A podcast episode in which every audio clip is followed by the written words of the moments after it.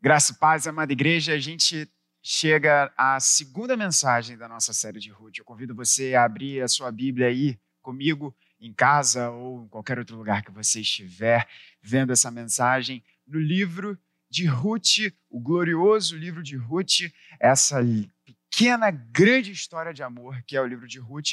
E a gente vai ler os primeiros 13 versículos do capítulo 2 de Ruth.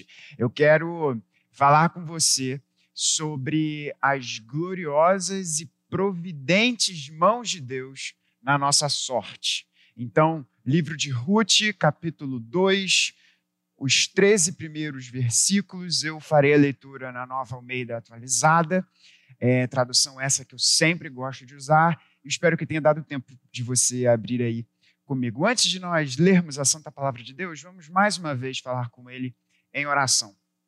Pai bendito, nós agradecemos a Ti, porque a nossa história foi transformada pelas Tuas mãos, pela Tua graça, pela Tua providência. E nessa hora, Senhor, mais uma vez, que as palavras dos meus lábios e o meditar do coração da Tua igreja sejam agradáveis na Tua presença, pois nós confessamos que Tu és o nosso Salvador, Tu és a nossa rocha, por Cristo Jesus. Amém. Vamos ler a palavra de Deus, eu peço que você atentamente leia aí comigo. Noemi tinha um parente de seu marido, dono de muitos bens, da família de Elimeleque, o qual se chamava Boaz. Ruth, a moabita, disse a Noemi: Deixe-me ir ao campo para apanhar espigas, atrás daquele que me permitir fazer isso. Noemi respondeu: Vá, minha filha. Ela se foi, chegou ao campo e apanhava espigas atrás dos ceifeiros.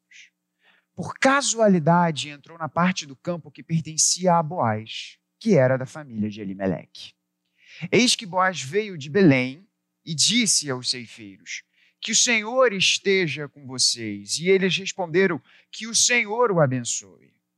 Depois, Boaz perguntou ao servo, encarregado dos ceifeiros: De quem é essa moça?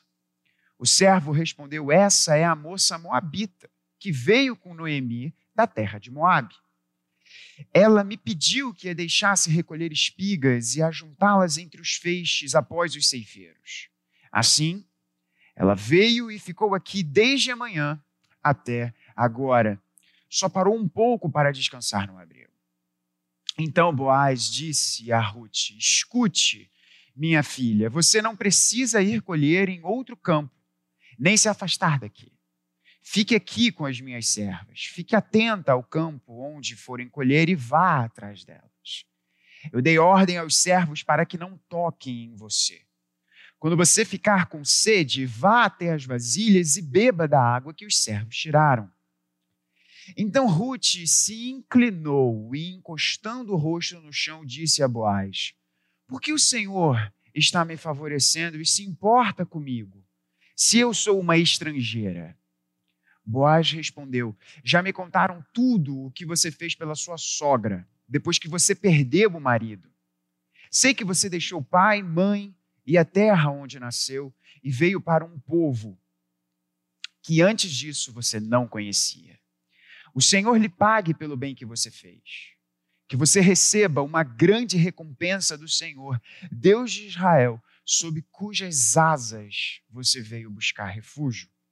Então, Ruth disse: Meu caro Senhor, você está me favorecendo muito, pois me consolou e falou ao coração desta sua serva, e eu nem mesmo sou como uma das suas servas. Essa é a palavra de Deus. Segunda mensagem da nossa série em Ruth, como eu falei, essa gloriosa, pequena, grande história de amor. Nós vimos na primeira mensagem da nossa série, por meio da instrumentalidade do nosso pastor, Vladimir, que o livro de Ruth ele foi escrito no período dos juízes, um período muito complicado, em que o autor do livro dos juízes diz que naquela época as pessoas faziam como dava na telha.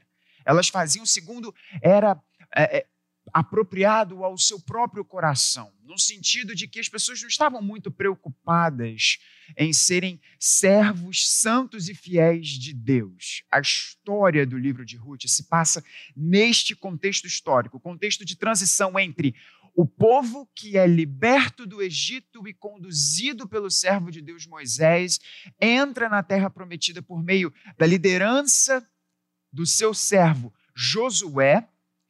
E agora há um período em que diferentes líderes governam o povo e há uma transição entre este contexto anterior e o reino davídico. E a história de Ruth se passa nesse contexto. E vemos também que o início da história de Ruth, ela pode ser marcada por três grandes fatos, por três grandes eventos: fome, funeral e redenção. Fome porque Ruth se casa com um dos filhos de Elimeleque, natural da terra de Belém. E Elimeleque leva sua esposa Noemi para esta terra distante, a terra de Moabe. E é muito interessante porque os autores bíblicos tratam de Moabe e de outras terras sempre num contexto de ali é uma terra que Deus não quer que o seu povo vá. Terras estrangeiras, terras em que o povo escolhe se para lá vão, escolhem se distanciar da presença, do convívio do relacionamento pactual de Deus. E Elimeleque toma sua esposa, Noemi, e seus dois filhos e vão para esta terra. Lá os dois filhos de Elimeleque se casam. E se casam com uma jovem chamada Orfa e outra jovem chamada Ruth. Porém, aquilo que Elimeleque temia acontecer justamente acontece em Moabe. Elimeleque morre, seus dois filhos também morrem, e agora nós temos três viúvas a experiente Noemi e as duas jovens viúvas, Orfa e Ruth. Porém, Deus, em sua providência, não deu filhos a estas duas mulheres. E ambas tomam caminhos totalmente diferentes. Noemi muda o seu nome para Amargor. Olha que coisa triste de você pensar. Alguém que resolve mudar o seu nome para tristeza, amargor, e retorna à terra dos seus pais, a terra do pacto, a terra da aliança. Orfa, por outro lado, volta-se para os seus deuses pagãos e para a terra dos seus antepassados. E Ruth, esta jovem viúva moabita, resolve seguir Noemi e tem uma experiência de identificação que os estudiosos falam que, na verdade, é a conversão de seu coração para o Deus de Israel, para o Deus do pacto. E aí agora somos então trazidos ao capítulo 2. No capítulo 2, nós somos apresentados a, algum, a um dos personagens, a uma das pessoas dessa história de grande importância, Boaz. O capítulo 2 já começa nos dizendo que Noemi tinha um parente de seu marido, ou seja, parente de Elimeleque, dono de muitos bens, da família de Elimeleque, o qual se chamava Boaz. Boaz, essa, esse nome interessante, significa força, alguém que é forte, uma ideia de, de solidez, é o que o, o autor bíblico nos quer passar com Boaz, seu caráter e seu nome. Ruth, a moabita, disse a Noemi: Deixe-me ir ao campo para apanhar espigas atrás daquele que me permitir fazer isso. Noemi respondeu: Vá, minha filha. E agora presta sua atenção, e esse é o nosso primeiro ponto aqui dessa mensagem, no verso de número 3. Ela se foi, chegou ao campo e apanhava espigas atrás dos ceifeiros. Se você tiver aí é, com a sua Bíblia de verdade, Bíblia de papel, você pega um marcador e pode sublinhar, pode iluminar por casualidade, entrou na parte do campo que pertencia a Boaz, que era da família de Elimeleque. O primeiro ponto da nossa mensagem é falar sobre o aparente conflito entre as circunstâncias da nossa vida e as providentes e soberanas mãos de Deus. É muito interessante de nós vermos a escolha que o autor fez aqui. Casualidade. Quando nós olhamos para a linhagem do Salvador da humanidade, Cristo Jesus, e vemos que ali se encontra Ruth, a Moabita, quando vemos toda a história de Ruth, tudo o que aconteceu com ela e o descortinar dessa linda história de amor que veremos nos próximos domingos, é interessantíssimo ver como que o autor escolheu para nos mostrar as circunstâncias do encontro de Ruth e Boaz por casualidade. Por casualidade. Vamos ver que casualidades são essas aqui. Na nossa primeira fala inicial, se você for lembrar aí, e esse vídeo está no nosso canal e você pode acessá-lo, nós vimos que Deus se utiliza na sua santa palavra de três grandes blocos de passagens para nos mostrar a realidade da sua providência. Vamos lembrar aqui o que é providência. Providência é a sabedoria de Deus se utilizando de sua soberania, ou seja, Deus sendo soberano, em sua sabedoria, conduzindo toda a sua ordem criada para o fim glorioso que Deus tem para ela. Ou seja, a providência de Deus é o agir e o querer de Deus de forma sábia, conduzindo, sustentando, guiando, realizando na sua criação o propósito glorioso que ele tem. E qual é o propósito glorioso de Deus? Espelhar, expressar o seu valor, a sua beleza, a sua justiça. Isso é a glória de Deus. E a palavra vai nos dizer de passagens em que a providência de Deus nos é apresentada pelos atos de salvação de Deus. E nós já vimos isso na história de Ruth. Por meio do que Deus ordena que a sociedade civil, o governo civil realiza. E não apenas isso, mas outras circunstâncias da nossa vida, decisões nossas pessoais e decisões, inclusive, de outras pessoas em relação a nós. E também passagens em que nos é apresentada uma defesa da ação de Deus a despeito da realidade do mal. Olha que coisa interessante. Ruth vai para Belém porque ela tem uma experiência de conversão. Ruth vai ao campo por conta de uma realidade que Deus ordenou, que nos é apresentada no livro de Levítico e no livro de Deuteronômio. E eu não vou me alongar muito neste tempo, mas eu quero explicar a você aqui de onde que Ruth tira esse negócio aqui na história de ir até os campos. No verso de número 2, nos é dito que Ruth, a Moabita, disse a Noemi: Deixe-me ir ao campo para apanhar espigas atrás daquele que me permitir fazer isso.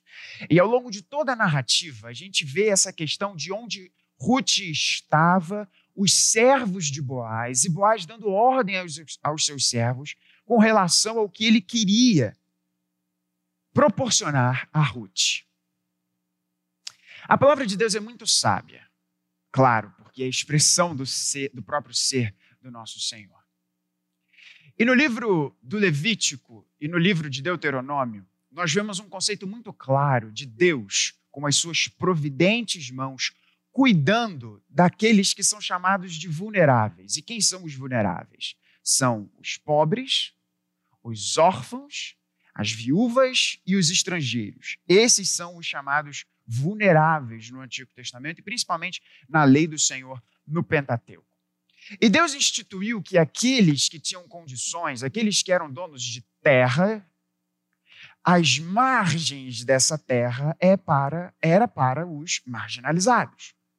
Portanto, as margens da propriedade de Boaz assim como todos os outros que fossem donos de terra, estas margens deveriam servir aos marginalizados.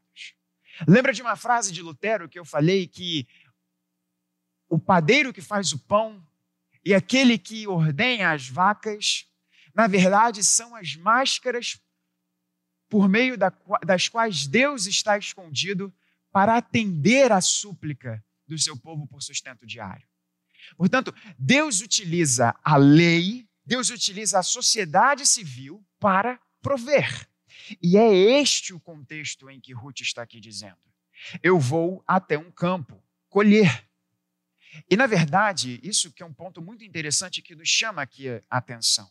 Pois ela diz: Eu vou a um campo colher, no verso de número 2. Atrás, de, atrás daquele, atrás de alguém que me permitir fazer isso.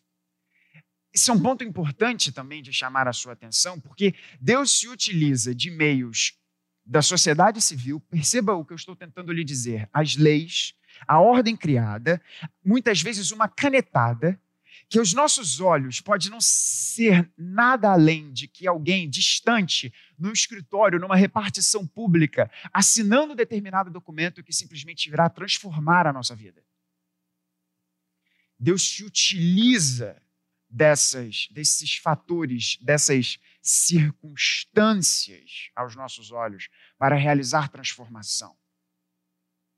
E Ruth está aqui dizendo, atrás daquele que me permitir fazer isso, porque nós estamos aqui no tempo dos juízes. E um problema muito grande que eu e você podemos fazer é quando nós separamos as pessoas entre ricos e pobres. Um conflito entre ricos e pobres. Isso é muito simplório. Por que, que isso é muito simplório? Porque a palavra de Deus não nos apresenta apenas duas classes, nos apresenta quatro. Nos apresenta os ricos justos os ricos injustos, os pobres justos e os pobres injustos. Os ricos justos eram aqueles que deviam proporcionar as margens das suas terras aos marginalizados. Mas era tempo dos juízes. E muito provavelmente Ruth já havia experimentado ou ouvido falar desta parcela da lei de Deus. Porém, muitos não deviam querer que os marginalizados fossem alimentados e servidos por meio do seu trabalho nas margens das suas propriedades. O reverendo Hernandes Dias Lopes tem uma expressão muito interessante, que a palavra de Deus não nos chama a comer o pão da preguiça. E da mesma forma, a palavra de Deus nos, nos chama a atenção para aqueles que querem, que não obstante não terem dinheiro, são justos buscam o favor de Deus porque entendem que o favor de Deus não é demonstrado através de ter ou não ter riquezas. Porque se há, risco, há ricos justos e injustos, não é a presença ou a abundância de riqueza que significa o favor de Deus, e sim aquilo que Deus entrega a nós em abundância ou caristia para administrarmos em favor dele. Isso é um ponto muito importante que eh, baliza, deve balizar o nosso, o nosso olhar em relação à sociedade. Tem gente justa e gente injusta. Então, nós já vimos aqui a conversão de Ruth é que a leva à terra de Belém. A lei civil que Deus institui no Antigo Testamento é o que permite esse encontro entre Ruth e Boaz, e questões da própria escolha de Ruth. Decisões que são tomadas que, por vezes, não nos parecem importantes e relevantes, mas nós cremos em um Deus que não joga dados com a nossa vida. Nós cremos em um Deus que levantou seu servo Paulo, inspirado pelo Santo Espírito, para nos dizer que todas as coisas cooperam para o bem daqueles que amam a Deus e são chamados segundo o seu propósito.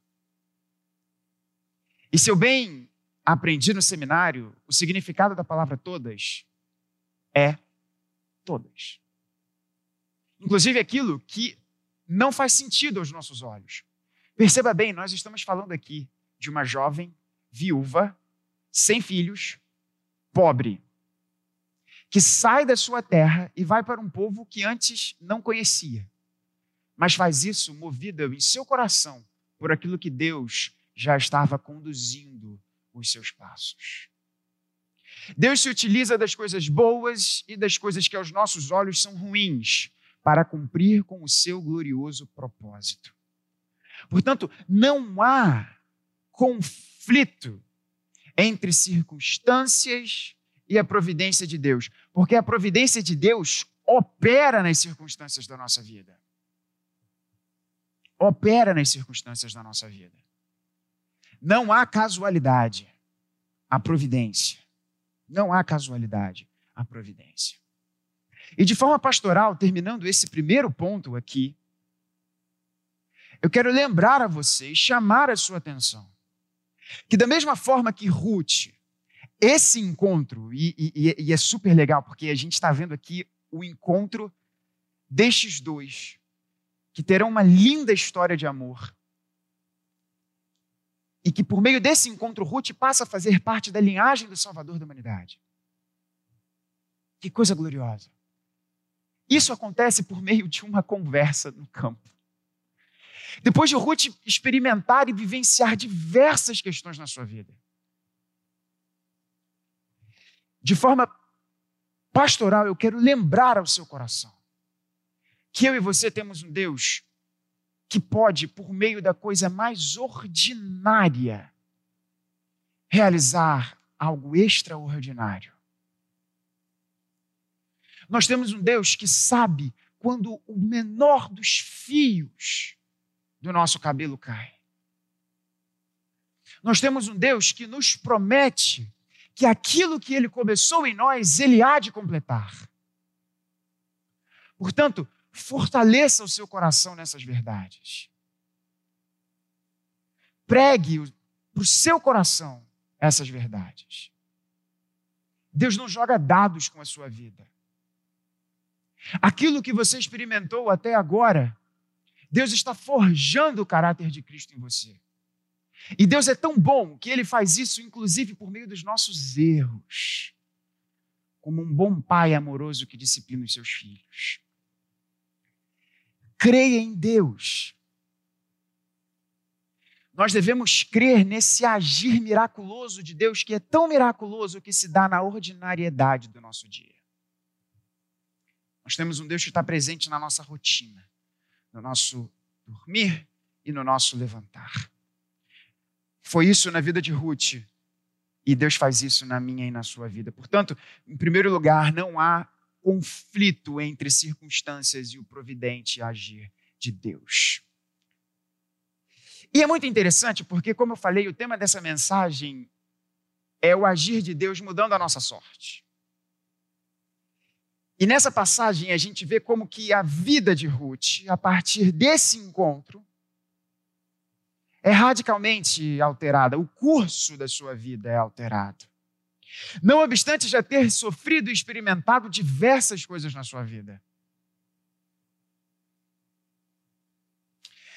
No início dessa mensagem, no primeiro ponto, nós vimos que Deus opera as circunstâncias, Deus dirige o caminho das diversas formas, seja através de uma lei, seja através de uma experiência, de um acontecimento, mas eu estou convicto que Deus muda a nossa sorte. Não no sentido de azar, de jogos de azar, não no sentido de, de, de, de aleatoriedade, porque não há isso, não existe acaso diante de Deus. Eu amo essa frase e eu tenho repetido isso incessantemente durante essa pandemia. Nós temos um Deus que não joga dados com a nossa vida. A forma principal de Deus transformar a nossa sorte, de Deus transformar a nossa vida, é através de outras pessoas. Outras pessoas que nos, que nos anunciam o Evangelho, outras pessoas que cuidam de nós, outras pessoas por meio das quais nós vemos e sentimos o carinho, o amor e a preocupação de Deus. E essa passagem nos mostra claramente isso. E eu quero identificar com você algumas falas e posturas de Boaz que, na verdade, vão nos apontar para o nosso Senhor Jesus como que ele é usado por Deus na sua providência para entrar na vida de Ruth. E a partir de um ordinário encontro num campo em meio a espigas, este encontro é usado por Deus para fazer parte da linhagem do Salvador da humanidade. Portanto, a partir das posturas e das falas de Boaz, ah, vamos ver aqui o que o narrador nos apresenta e extrair aqui dessas falas e, e, e desses atos como que eu e você podemos, à medida que somos mais parecidos com Cristo Jesus.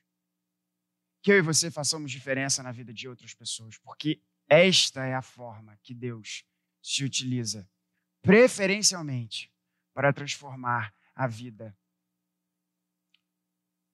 de qualquer pessoa. Olha que coisa interessante.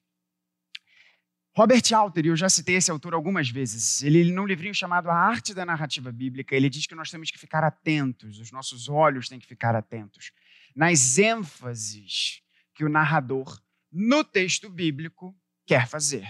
E olha que coisa interessante. Verso de número 2. Ruth, quem? A Moabita. Ruth, a Moabita. A Moabita, ela diz à sua sogra, ela, viúva, diz à sua sogra: Deixe-me ir ao campo para apanhar espigas atrás de alguém que queira me fazer bem, alguém que queira agir com graça comigo, alguém que queira me fazer um favor nessa situação de vulnerabilidade da qual eu descrevi anteriormente. No verso de número 6, o gerentão dos campos de Boaz responde ao seu senhor quando lhe é perguntado: quem é essa menina? Ele diz: essa é a moça moabita que veio com Noemi da terra de Moabe. Ela me pediu para que deixasse recolher espigas e juntá-las entre os feixes após os ceifeiros. Olha que coisa interessante, inclusive, como Ruth diz de si mesma, no verso de número 10. Por que o Senhor está me favorecendo e se importa comigo se eu sou uma estrangeira? Moabe, Moabita, fazendo aquilo que apenas os vulneráveis fazem, indo pedir favor a uma outra pessoa que, quando é referida por um servo do dono daquelas terras, esse servo diz: Essa é a moça de Moabe, que veio com Noemi, da terra de Moabe. No entanto, quando Boaz se dirige a Ruth, ele diz: Escute, minha filha. Pessoas que fazem diferença, que mudam a história de outras pessoas, são pessoas que não olham para quem está ao seu redor como mais uma pessoa, ou até além, não enxerga nessas pessoas os rótulos que estigmatizam muitas vezes essas pessoas, mas olham para elas com os olhos do Pai. E como isso é difícil. Porque nós estamos inseridos numa cultura que quer que nós enxerguemos os outros tão somente por aquilo que eles fazem de errado, sim, porque nós agimos errado. E marcamos a história daquela pessoa por conta daquilo. Ah, mas Fulano de Tal é um divorciado. Beltrano é um mentiroso. Ciclano é alguém que você não pode confiar, porque quantas vezes ele já fez alguma coisa e desistiu no meio do caminho?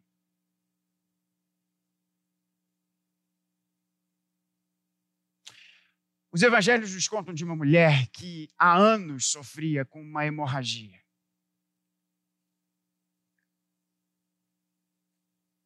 E as autoridades religiosas do tempo dessa mulher diziam que as pessoas não deviam chegar nem perto dela. E de quem estava nessa condição. Não tinha toque, não tinha cuidado, não tinha relacionamento. E essa pessoa busca alguém.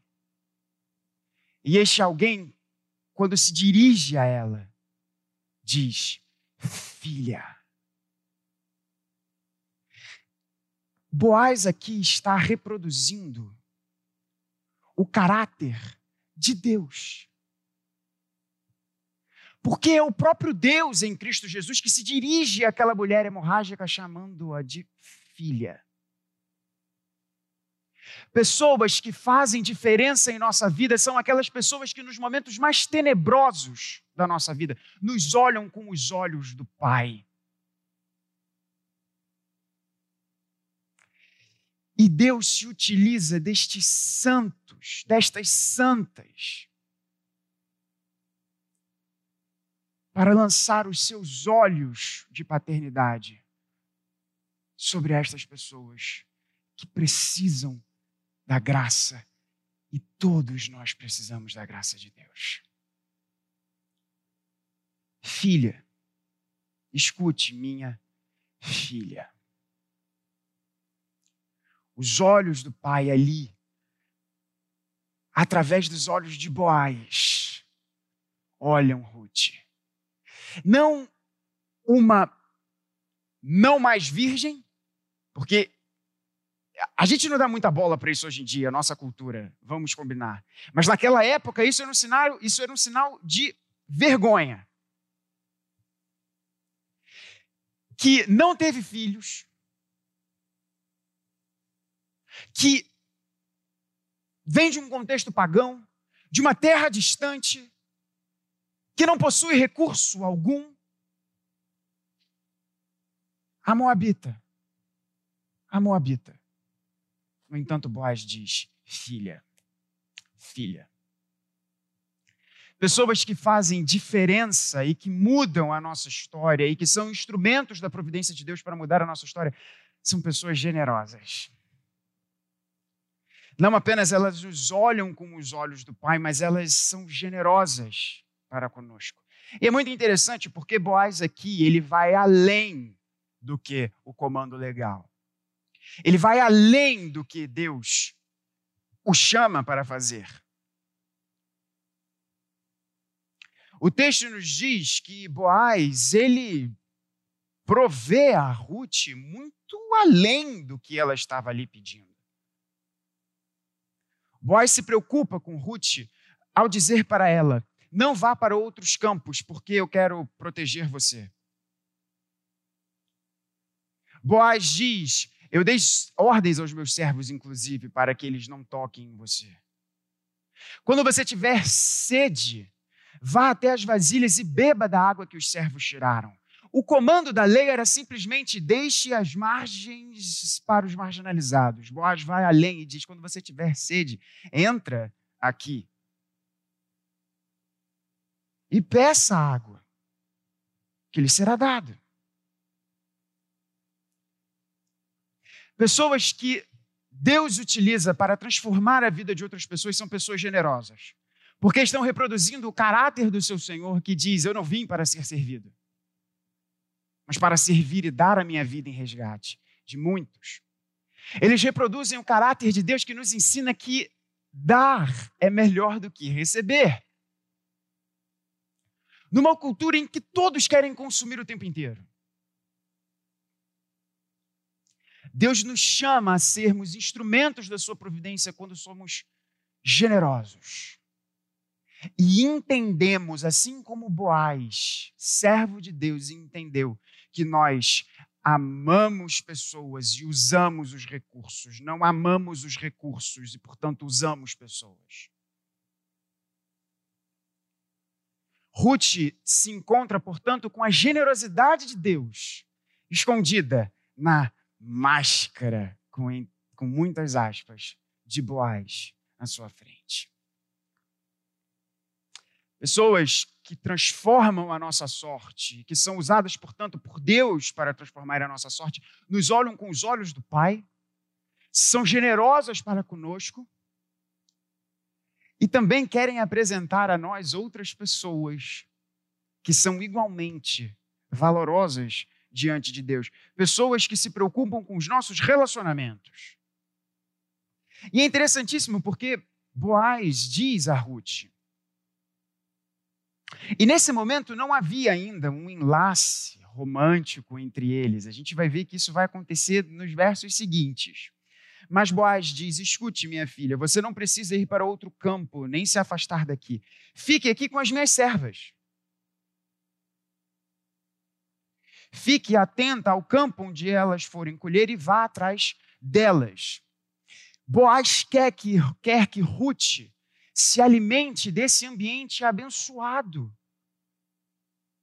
que é o seu campo, o relacionamento que ele tem com os seus servos. Olha que interessante a resposta que Boaz dá a Ruth. Eu sei, eu já ouvi a sua história. E olha quem ele diz, olha, olha o que, que ele fala, linkando com a generosidade, inclusive. O Senhor lhe pague pelo bem que você fez. Que você receba uma grande recompensa do Senhor, Deus de Israel, sob cujas asas você veio buscar refúgio. Pessoas que transformam a nossa vida, transformam a nossa vida porque também, além de nos olharem com os olhos do Pai, de serem generosas para conosco, estão preocupadas que nós tenhamos os relacionamentos corretos. E Boaz fala de Ruth, das servas que partilhavam ali do seu contexto de, de, de, de casa, de, de, de trabalho, assim como os seus demais servos, mas também principalmente do Deus de Ruth, que é o seu próprio Deus, o Deus de Israel, o nosso Senhor.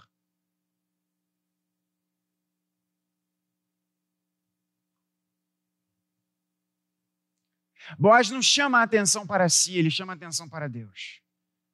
Ele diz: é o Senhor, o Senhor é que irá lhe pagar, o Senhor que, que irá lhe proporcionar isso. O Senhor, sob as asas de quem você está, é Ele quem proporciona isso. Boaz está apenas aqui reproduzindo aquilo que o próprio Senhor Jesus nos ensina e faz ao nos levar ao Pai através dele.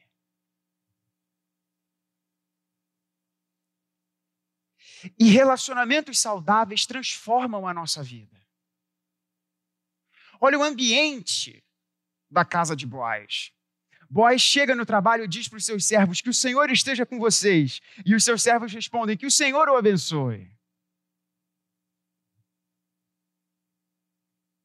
Você que é dono de um negócio, você que trabalha em um lugar, preste atenção que muitas vezes você será o mais próximo que alguém chegará do seu pastor, por exemplo.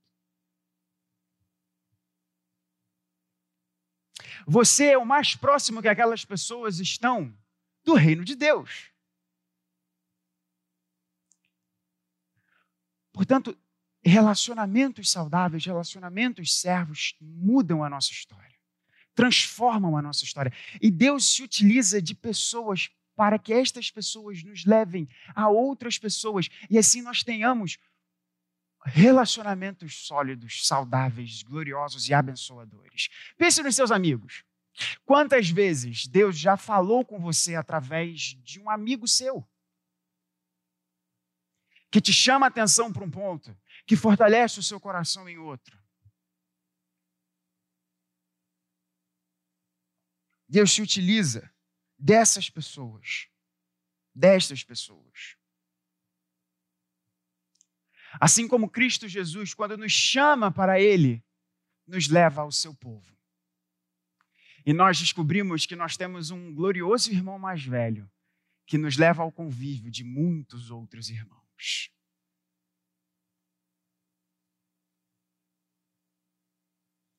Relacionamentos saudáveis com outros cristãos com outros integrantes do povo de Deus e principalmente relacionamento saudável com o próprio Senhor. E uma reflexão desse terceiro ponto, e aí a gente encerra essa segunda, essa segunda parte da mensagem, vamos para a sua conclusão, é que relacionamentos corretos, e relacionamentos corretos se dão no aspecto horizontal e principalmente no aspecto vertical eles nos encorajam a seguir no nosso relacionamento com Deus. Eu acho interessantíssimo de notar a resposta que Boaz dá a Ruth, dizendo: O Senhor lhe pague pelo bem que você fez, que você receba uma grande recompensa do Senhor, Deus de Israel, sob cujas asas você veio buscar refúgio. Que palavras lindas, que palavras gloriosas que Boaz fala para Ruth, fortalecendo o coração de Ruth neste momento delicadíssimo na vida de Ruth. Nós precisamos de pessoas que falem palavras gloriosas para nós. E não, e, e não me entenda mal, quando eu digo palavras gloriosas, eu não estou dizendo, como muitos coaches da vida falam, que ó, você é um vencedor por conta disso e por aquilo outro e tal. Palavras gloriosas são palavras que, que se referem a Deus. E é isso que o nosso coração, é disso que o nosso coração precisa. Sermos fortalecidos nesse Deus sob cujas asas nós buscamos refúgio. Portanto, nós vimos que não há um conflito entre as circunstâncias e as gloriosas mãos providentes de Deus, porque Deus ordena as circunstâncias e opera com todas as circunstâncias para nos levar a um destino glorioso, que é para Ele mesmo. E vimos que Deus usa da vida de Boaz para transformar a história de Ruth. E assim como ele fez isso ao se utilizar de Boaz, ele pode fazer isso através de você, através de mim. Porque o meio principal de Deus transformar a vida de pessoas é através de outras pessoas. Paulo vai nos dizer muito bem que nós somos como que cartas vivas levando, anunciando o Evangelho, anunciando esse glorioso Jesus, que Ele que faz a transformação, da qual eu e você precisamos e da qual o mundo suplica.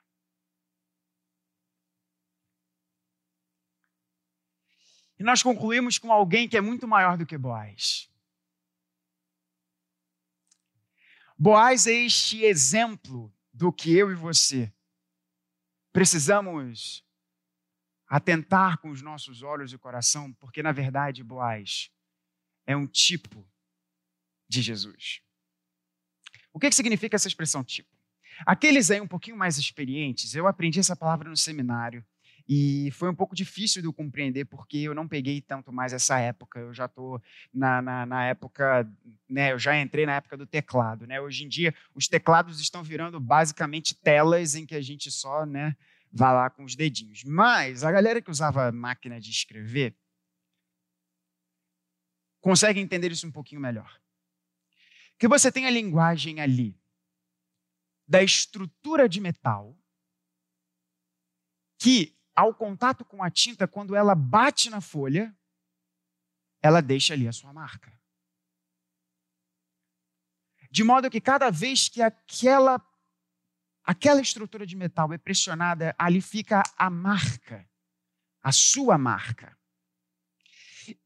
E os estudiosos bíblicos vão utilizar dessa expressão quando eles olham para a escritura e veem que toda a escritura como Spurgeon muito bem nos ensinou, assim como há uma estrada em toda a Inglaterra que, lida, que liga a Londres, toda a palavra de Deus, todo o texto da palavra de Deus, há uma estrada desse texto que leva a Cristo. E nós, inclusive, vimos sobre isso na nossa escola dominical, recentemente. Cristo Jesus nos é apresentado no Antigo Testamento por meio de pessoas, por meio de eventos, por meio de, de determinados acontecimentos, que nós olhamos para aquilo e nós falamos: é Cristo. Perceba, isso não é uma alegoria. É nós olharmos para a história da redenção e enxergarmos que ali Cristo Jesus nos está sendo apresentado.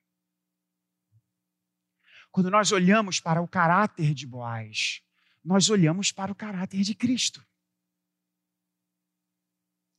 E por que, que é fundamental, e, e com isso nós encerramos essa segunda mensagem da nossa série de Ruth? Por que, que é fundamental você entender que você é um instrumento da providência? Vou usar uma expressão que eu achei tão bela de um cantor que eu gosto bastante, um pincel. Nas mãos do artista. Porque não é você que transforma a vida das pessoas. Não é você que pinta o quadro. Eu e você somos os instrumentos pelos quais Deus ordena o seu propósito glorioso. Quem realiza esse propósito glorioso é o próprio Deus. Não é Boaz. Mas o Deus aqui em Boaz tem de forma tão presente em seu coração que diz para aquela jovem Ruth que o Senhor, Deus de Israel, sob cujas asas você veio buscar refúgio, que ele te recompense. Porque não é Boaz, não é Ruth, não é Davi que é o descendente deles aqui, mas sim o descendente perfeito desse casal, Cristo Jesus. O encontro desses dois aqui, e não tem como a gente não ficar animado com isso, o encontro desses dois aqui no campo vai gerar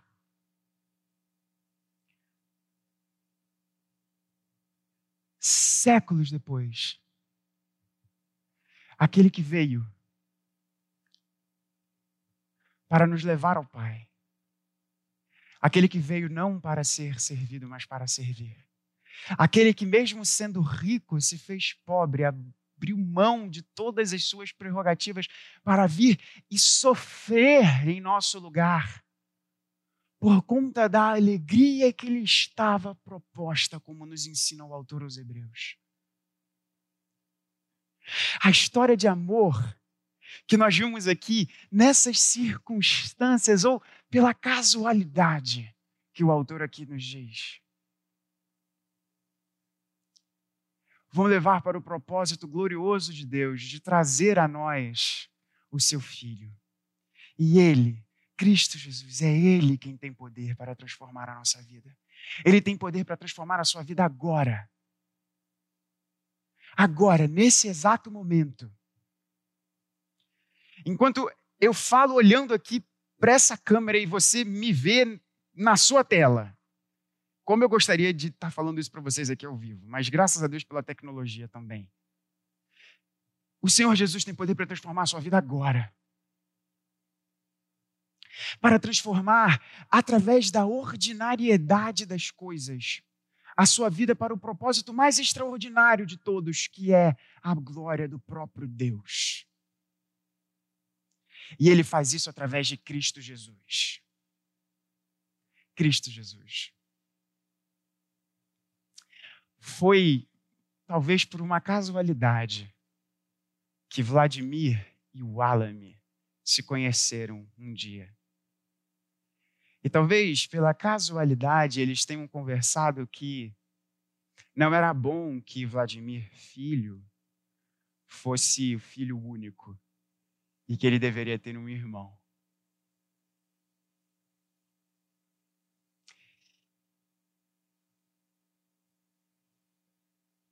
Esses foram os meios que Deus usou para, na história, me trazer a vida.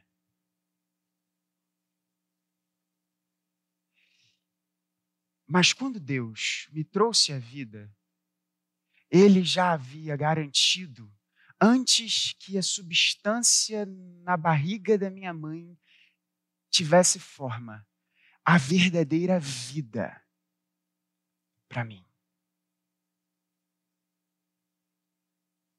Porque Ele me amou antes mesmo de eu nascer. E todas as casualidades da minha vida, todas as coisas pelas quais eu já sofri, chorei, muitas vezes, inclusive através dos meus próprios erros. Deus é tão maravilhoso que utiliza e ordena todas essas coisas para me levar cada vez mais perto do seu filho Jesus. É nisso que eu devo descansar. É nisso que você deve descansar. Que Deus nos abençoe. E que a graça maravilhosa de Cristo Jesus, o amor bendito do nosso Pai e a ação transformadora do Espírito Santo esteja sobre a sua vida, meu irmão, minha irmã, e sobre todo o povo de Deus, hoje e para sempre. Amém.